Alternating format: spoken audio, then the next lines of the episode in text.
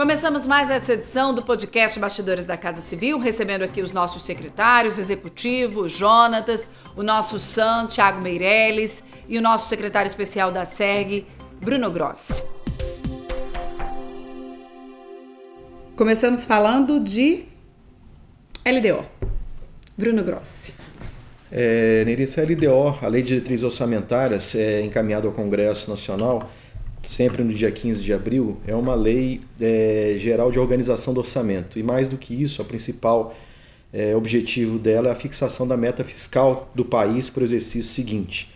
Sobre esse aspecto, é importante é, citar que para o ano de 2023 nós estamos estimando um déficit primário a casa de 66 bilhões de reais. Isso é muito melhor do que o déficit estimado para esse exercício na LDO de 22 que está em 170,5 bilhões de reais negativo, ou seja, um déficit para esse ano. Nessa trajetória, a gente espera que é, para os anos seguintes, provavelmente em 2025, consigamos ter um resultado é, fiscal positivo, ou seja, mais de uma década depois, é, em função do trabalho desse governo, nós conseguiremos reverter esse cenário fiscal para um resultado positivo em breve. Né? O importante também a citar é, da LDO é a fixação do valor do salário mínimo. Pelas nossas estimativas, é, para o ano para 2023, isso deve atingir cerca de R$ 1.294 o salário mínimo. É uma estimativa inicial, esse valor pode ser alterado, mas é de acordo com os parâmetros que temos de inflação, enfim, é, deve chegar a esse valor. E por fim, um ponto importante é que a LDO para 2023 não traz qualquer proibição de realização de concurso ou reajuste servidor. Claro que nós estamos falando de uma situação do último ano de mandato desse presidente, mas é uma, uma possibilidade. Ô Bruno, meta fiscal, por que, que é importante esses números? A meta fiscal é importante porque dá a ideia da trajetória de esforço que o governo vem a fazer daquele exercício para reduzir a relação que nós temos de dívida geral do país em relação às suas riquezas.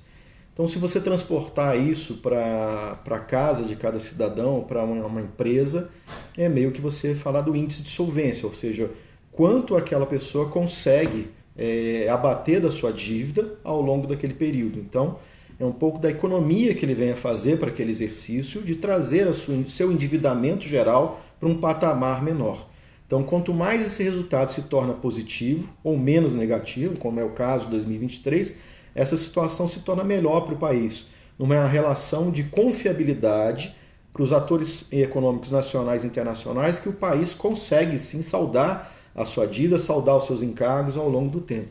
Então é um indicador fiscal importantíssimo que mede essa relação, né, esse comprometimento das riquezas nacionais em relação a essa dívida que veio. Privatização da Eletrobras. A gente teve notícia boa essa semana, né, Tiago? Exatamente, um projeto super estratégico para o governo, projeto prioritário que a gente acompanha aqui na, aqui na Casa Civil. A notícia positiva, é, o Tribunal de Contas pautou para a semana que vem, no, no plenário, a, a, discussão do tema.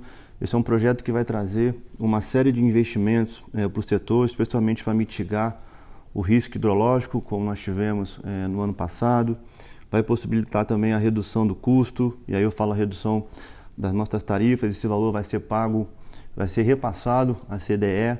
Então acho que é um projeto muito importante que vai trazer bastante, bastante é, avanços para o setor de energia elétrica para o nosso país.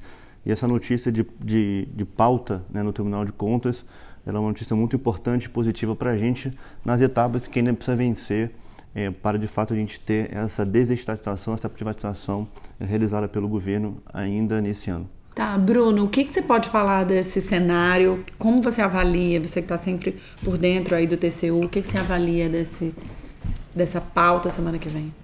Nerissa, eu acho que é, o processo da, da Eletrobras é um processo longo, que a gente tem ao longo do tempo conseguido várias vitórias, desde a aprovação da lei no Congresso Nacional, uma primeira etapa já vencida junto ao Tribunal de Contas, essa é uma segunda rodada, uma segunda etapa.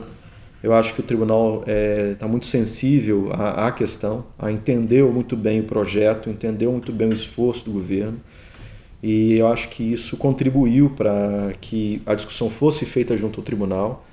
É, foram várias conversas feitas dentro do tribunal. O tribunal abriu uma sessão pública, inclusive, para discussão do projeto. Né? Então, teve participação de vários outros atores. E acreditamos que o assunto está maduro para ser levado à deliberação do tribunal, que deve acontecer aí semana que vem. Então, contamos porque é um passo importantíssimo e sem a colaboração e participação do tribunal, isso não teria, não teríamos chegado a esse ponto. Projetos prioritários, Tiago. Temos avanços essa semana, né? Nessa próxima semana. Temos avanços.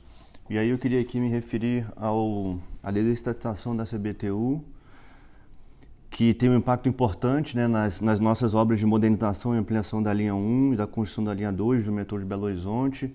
Isso é um compromisso do governo federal, do presidente Jair Bolsonaro. É, nessa semana o Estado reafirmou seu compromisso né, do aporte de, de, de mais de 420 milhões no projeto, lembrando que a União já fez o aporte de 2,8 bi tá, em 2021. Esse recurso já está disponível numa conta específica. É uma obra estratégica, prioritária de mobilidade urbana em que a população mineira aguarda com bastante, com bastante ansiedade. Né? E a gente espera agora a publicação do edital em junho deste ano. Previsões para a semana que vem. Tiago, a SAN tem alguma previsão? Temos, temos um programa importante que é o Médicos pelo Brasil, proposta é, que consta no plano de governo, Caminho à Prosperidade, o compromisso é, do presidente Bolsonaro assumido. Nós vamos disponibilizar mais de 4.600 vagas. Só no mês de abril serão convocados 1.700 médicos no mês de abril.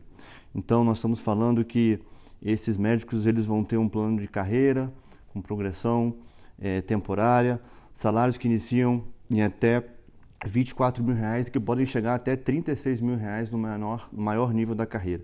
Então nós estamos levando cidadania, saúde aos mais longínquos rincões do nosso país. Obrigada, Tiago. Obrigada, Jonas. E assim a gente encerra mais essa edição do podcast Bastidores da Casa Civil.